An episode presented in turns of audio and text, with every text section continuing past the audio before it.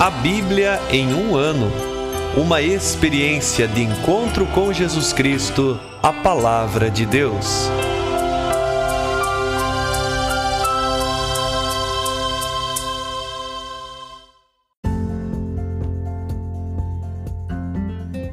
Olá, eu sou o Bruno, seminarista da Diocese de Ponta Grossa, Paraná. Você está ouvindo o podcast A Bíblia em um ano. Usando um plano de leitura cronológico, vamos ler a Bíblia inteira em 365 dias, descobrindo como a história da salvação se desdobra e se atualiza em nossas próprias vidas e na vida da Igreja. Estamos usando a Bíblia Católica com a tradução oficial da Conferência Nacional dos Bispos do Brasil. Você pode baixar o plano de leitura completo por meio de um link que você encontra na página do Instagram a Bíblia ponto em um ano ou do facebook.com barra seminário PG. Inscreva-se nesse podcast por meio da plataforma que preferir para receber as notificações diárias dos novos episódios.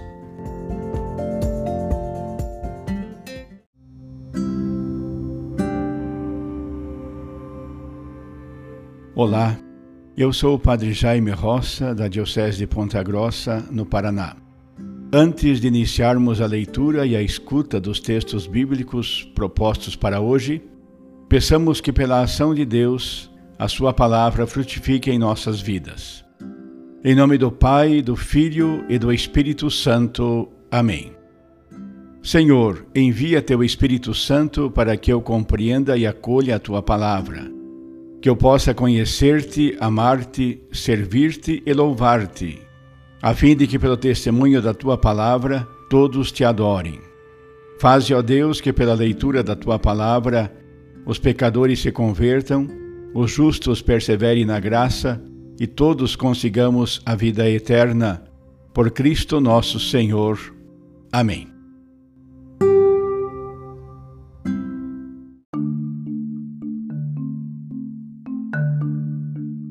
Estamos no dia 341 do nosso podcast A Bíblia em um Ano. Leremos Atos dos Apóstolos, capítulo 20, segunda carta de São Paulo aos Coríntios, capítulos 3, 4 e 5, e Provérbios, capítulo 28, versículos de 25 a 28.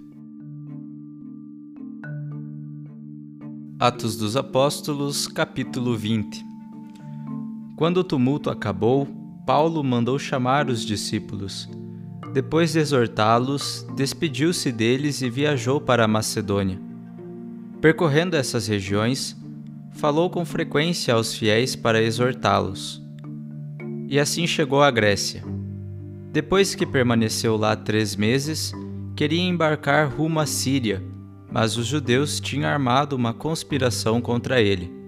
Por isso, decidiu voltar através da Macedônia. Seus companheiros eram Sópatros, filho de Pirro de Bereia, Aristarco e Segundo, ambos de Tessalônica, Gaio de Derbe e Timóteo, e Tíquico, e Trófimo da província da Ásia. Esses partiram antes de nós e nos esperavam em Troade. Nós arpamos de Filipos, logo após os dias dos pães sem fermento, e os alcançamos cinco dias depois em Troade. Ali permanecemos sete dias. No primeiro dia da semana estávamos reunidos para a fração do pão. Paulo, que devia partir no dia seguinte, dirigia a palavra aos fiéis e prolongou o discurso até meia-noite. Havia muitas lâmpadas na sala superior onde estávamos reunidos. Um jovem chamado Eutico, sentado à beira da janela, acabou adormecendo durante o prolongado discurso de Paulo. Vencido finalmente pelo sono, caiu do terceiro andar. Quando o levantaram, estava morto.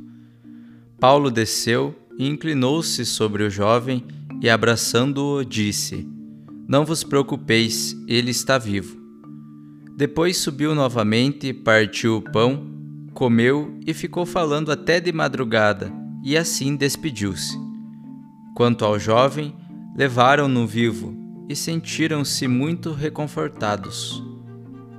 Nós, entretanto, viajamos à frente, embarcando num navio para Assos, onde iríamos recolher Paulo. Assim havia determinado, devendo ele mesmo seguir por terra. Quando nos alcançou em Assos, nós o recolhemos a bordo e prosseguimos para Mitilene. Daí zarpamos no dia seguinte e chegamos à altura de Quio. Um dia depois, aportamos em Samos, e depois de outro dia chegamos a Mileto. Paulo tinha decidido passar ao largo de Éfeso, a fim de não se demorar na Ásia.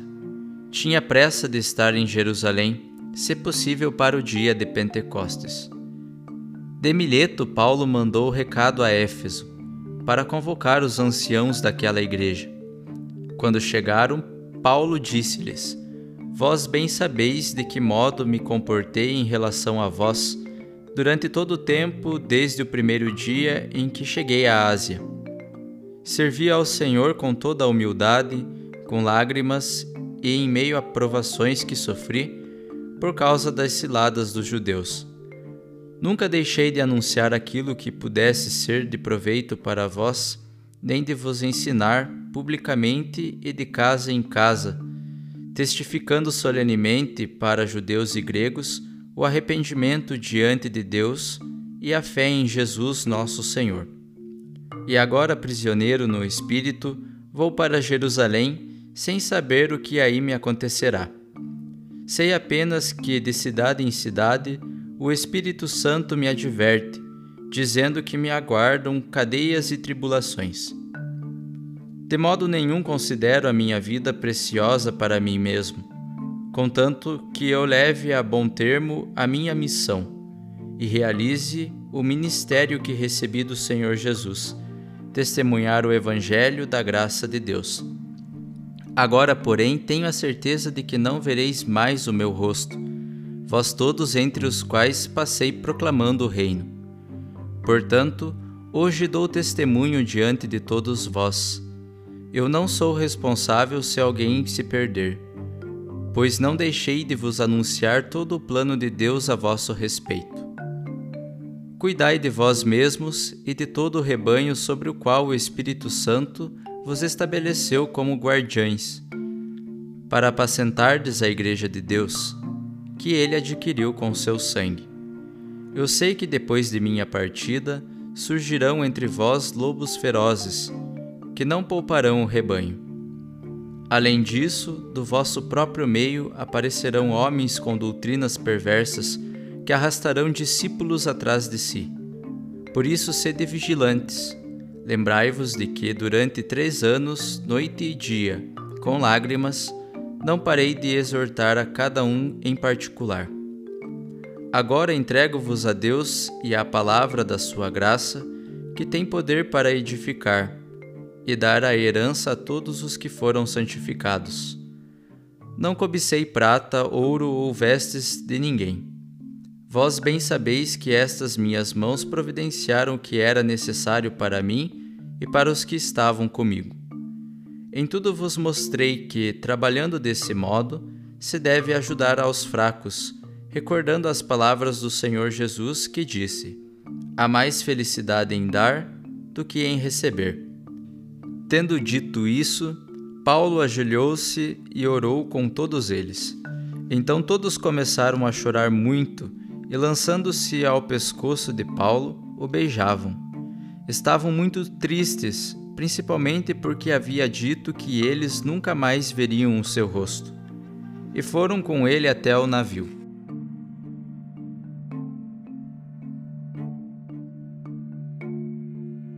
Segunda carta de São Paulo aos Coríntios, capítulo 3. Porventura começamos de novo a recomendar-nos? Ou acaso precisamos, como certas pessoas, de cartas de recomendação para vós ou da vossa parte? Vós é que sois a nossa carta, escrita em nossos corações, conhecida e lida por todos é conhecido que sois uma carta de Cristo, redigida por nosso intermédio, escrita não com tinta, mas com o Espírito do Deus vivo, não em tábuas de pedra, mas em tábuas de corações humanos. É por Cristo que temos tal confiança perante Deus. Por nós mesmos, não somos capazes de pôr a nosso crédito qualquer coisa como vinda de nós. A nossa capacidade vem de Deus, que nos tornou capazes de exercer o ministério da aliança nova, não da letra, mas do Espírito. Com efeito, a letra mata, mas o Espírito faz viver. Se o ministério da morte, gravado em pedras com letras, foi cercada de tanta glória que os israelitas não podiam fitar o rosto de Moisés, por causa do seu fulgor, ainda que passageiro, quanto mais glorioso não será o ministério do Espírito? Se com efeito o ministério da condenação foi glorioso, muito mais glorioso há de ser o ministério da justificação. Em comparação com esta glória muito superior, já não aparece mais como glória o que antes tinha sido glorioso. Portanto, se o que era passageiro foi marcado de glória, muito mais glorioso será o que permanece. Tendo uma tal esperança, usamos de toda fraqueza, e não como Moisés, que cobria o rosto com um véu, para que os israelitas não vissem o fim do que era passageiro. Mas o entendimento deles endureceu-se até o dia de hoje, quando fazem a leitura do Antigo Testamento, esse mesmo véu permanece, porque só em Cristo ele é removido. Até o dia de hoje, quando é lido Moisés, um véu cobre o coração deles. Quando, porém, o coração se converter ao Senhor, o véu será tirado. Ora, o Senhor é o Espírito, e onde está o Espírito do Senhor, aí está a liberdade. Todos nós, porém, com o rosto descoberto, refletimos como um espelho a glória do Senhor. E na mesma imagem somos transformados de glória em glória pelo Espírito do Senhor. Capítulo 4 Por isso, tendo este ministério pela misericórdia que nos foi concedida, não nos desanimamos, mas rejeitamos as coisas ocultas vergonhosas não procedendo com astúcia, nem falsificando a palavra de Deus. Ao contrário, pela manifestação da verdade, nos recomendamos a toda a consciência humana diante de Deus. E se o nosso Evangelho está velado, é só para aqueles que perecem que ele está velado. O Deus deste mundo cegou a inteligência desses incrédulos, para que eles não vejam a luz do Evangelho da glória de Cristo o qual é a imagem de Deus. De fato, não é a nós mesmos que anunciamos, mas a Jesus Cristo, o Senhor. Quanto a nós, apresentamo-nos como servos vossos por causa de Jesus. Com efeito, Deus, que disse: Do meio das trevas brilha a luz, é o mesmo que fez brilhar a luz em nossos corações para fazer resplandecer o conhecimento da glória de Deus na face de Jesus Cristo. Ora, trazemos esse tesouro em vasos de argila, para que este poder extraordinário seja de Deus e não nosso. Em tudo somos atribulados, mas não abatidos, postos em apuros, mas não desesperançados, perseguidos, mas não desamparados, derrubados, mas não aniquilados, por toda parte e sempre levamos em nosso corpo a morte de Jesus, para que também a vida de Jesus se manifeste em nosso corpo.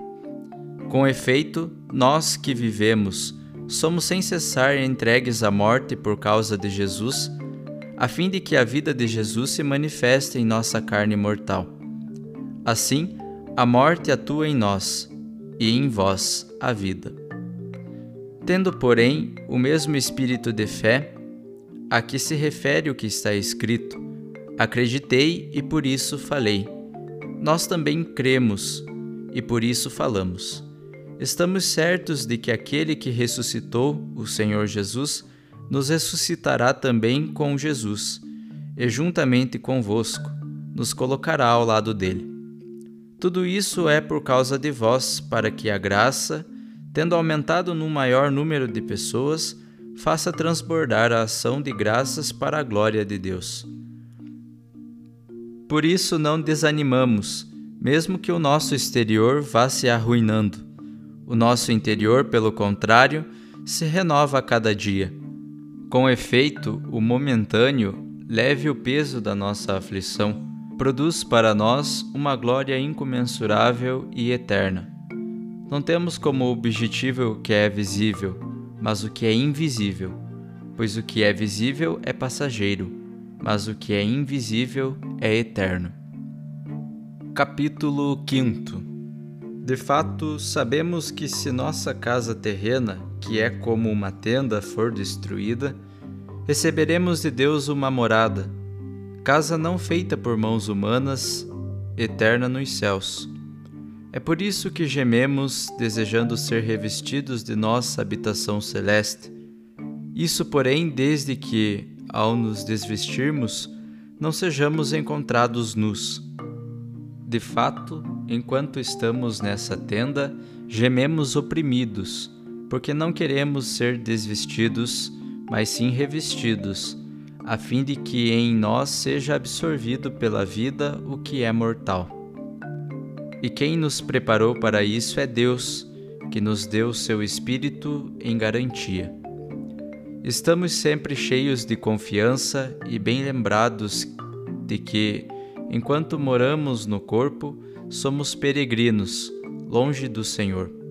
Com efeito, caminhamos pela fé e não pela visão Estamos, porém, cheios de confiança e preferimos deixar de morar no corpo para ir morar junto do Senhor.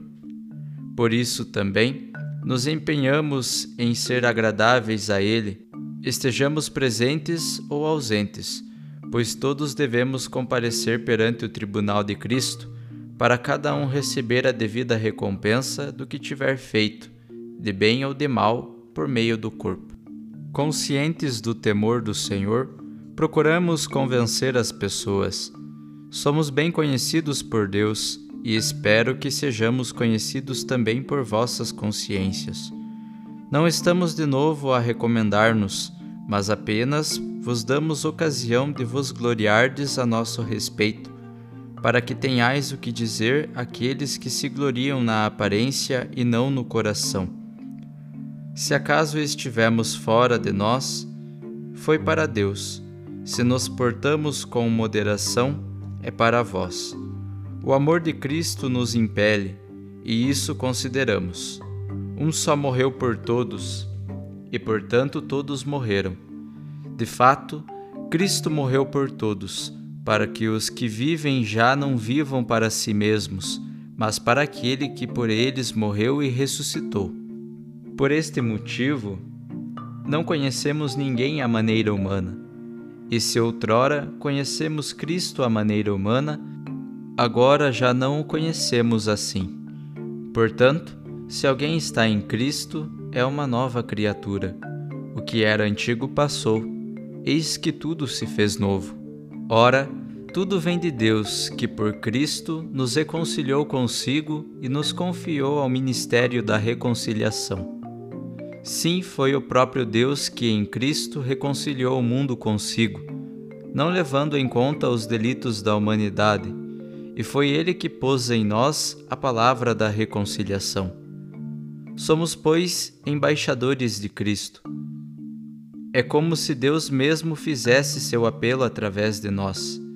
Em nome de Cristo, vos suplicamos, reconciliai-vos com Deus.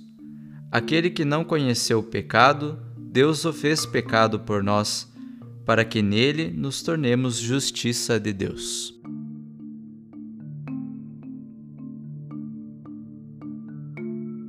Provérbios capítulo 28, versículos de 25 a 28.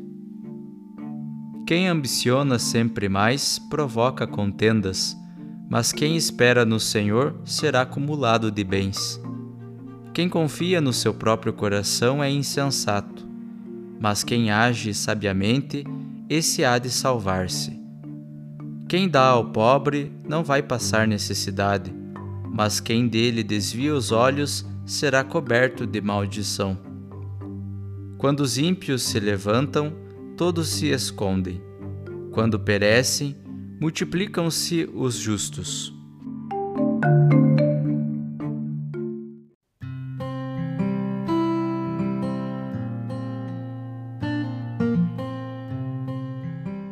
Eu sou o Padre Rodrigo Ribas. Meditamos hoje o capítulo 20 do livro dos Atos dos Apóstolos. Nessa viagem europeia, dedica-se a visitar comunidades já fundadas. Sai de Éfeso depois do tumulto, mas não por causa dele. Quando planeja voltar de navio, fica sabendo que os judeus prepararam um atentado contra ele e decide viajar por terra.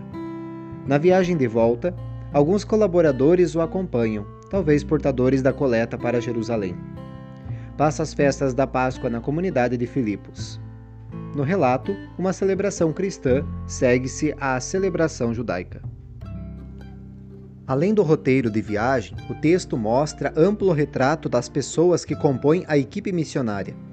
Paulo tem facilidade para engajar novos missionários de todas as comunidades, sempre dispostos a hospedar a equipe.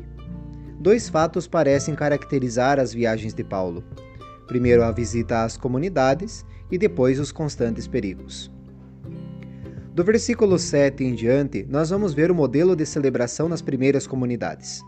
O local é a sala superior, a qual nós já mencionamos anteriormente. Ela é feita já no primeiro dia da semana, dia em que celebravam a ressurreição de Jesus. A celebração começava quando caía a noite e prolongava-se noite adentro. Para os judeus, o dia começava quando saía a primeira estrela no céu.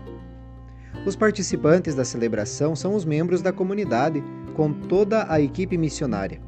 Essa celebração, com a palavra e com a fração do pão, sustenta e mantém a vida da comunidade.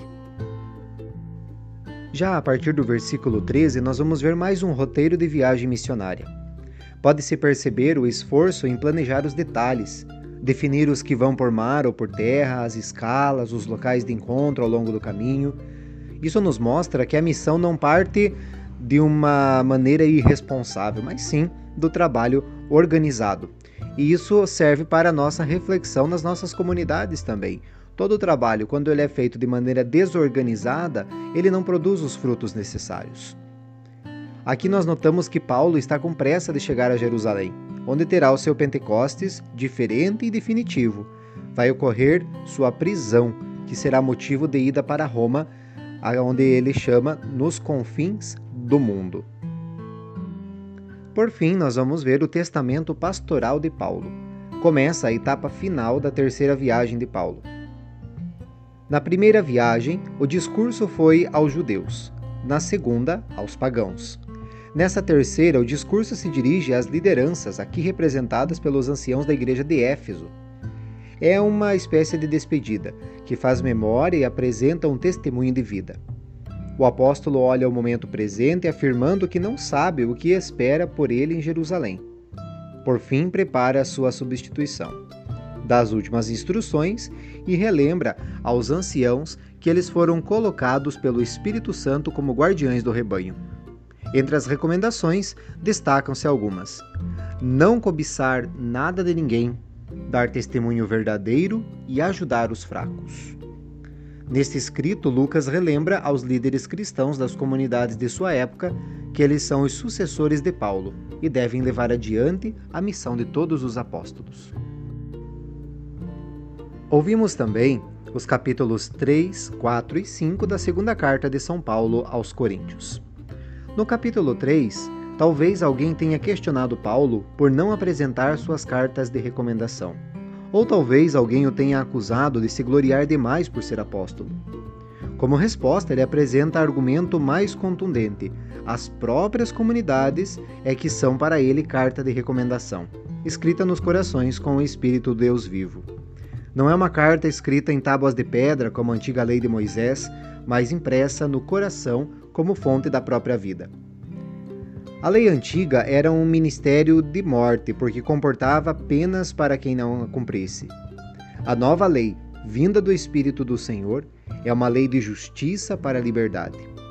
Apresenta em seguida ao véu que Moisés usava para cobrir o rosto, porque sua glória era transitória, símbolo da antiga lei que era passageira. Mas agora a glória do cristão é universal e definitiva. Nos capítulos 4 e 5, continua a defesa do ministério do apóstolo, que é dom e responsabilidade.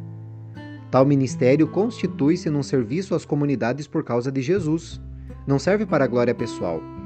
Os que se opõem à missão servem às forças contraditórias porque, cegados pelo Deus ou príncipe deste mundo, do pecado, príncipe normalmente denominado Satanás, que perverte a vida humana. No versículo 7 do, do capítulo 4, nós vamos ver que, na lógica da cruz de Cristo, a vida de apóstolo parece frustração e fracasso porém manifesta o poder de Deus. O mistério da força divina que atua na fragilidade humana é comparado a um tesouro em vasos de barro. Inclusive, essa é uma expressão bastante querida por Paulo, comum desde o Atos dos Apóstolos, ele usa bastante. As diversas imagens da perseguição comparam-se também a um combate de gladiadores.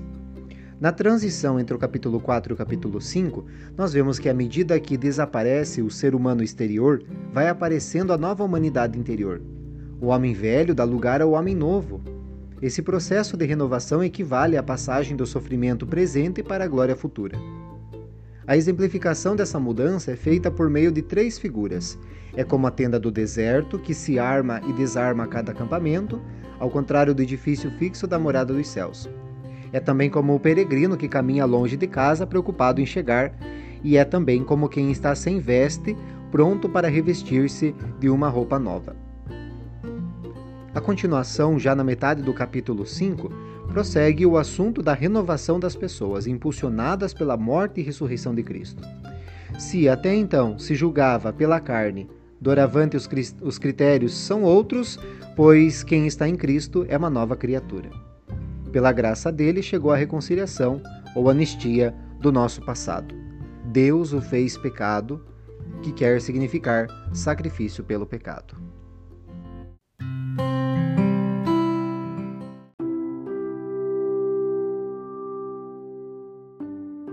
Querido irmão, querida irmã, após a leitura e a meditação da Palavra de Deus contida na Sagrada Escritura, Peçamos que o Espírito Santo inspire as nossas ações a partir do mistério de Jesus Cristo, o Verbo encarnado.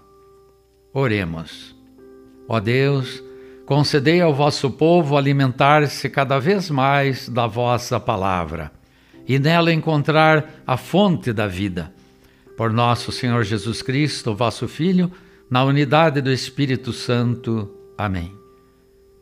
Quem vos fala é Dom Sérgio, bispo da Diocese de Ponta Grossa, no Paraná. Que desça sobre vós a bênção de Deus Todo-Poderoso, Pai e Filho e Espírito Santo. Amém.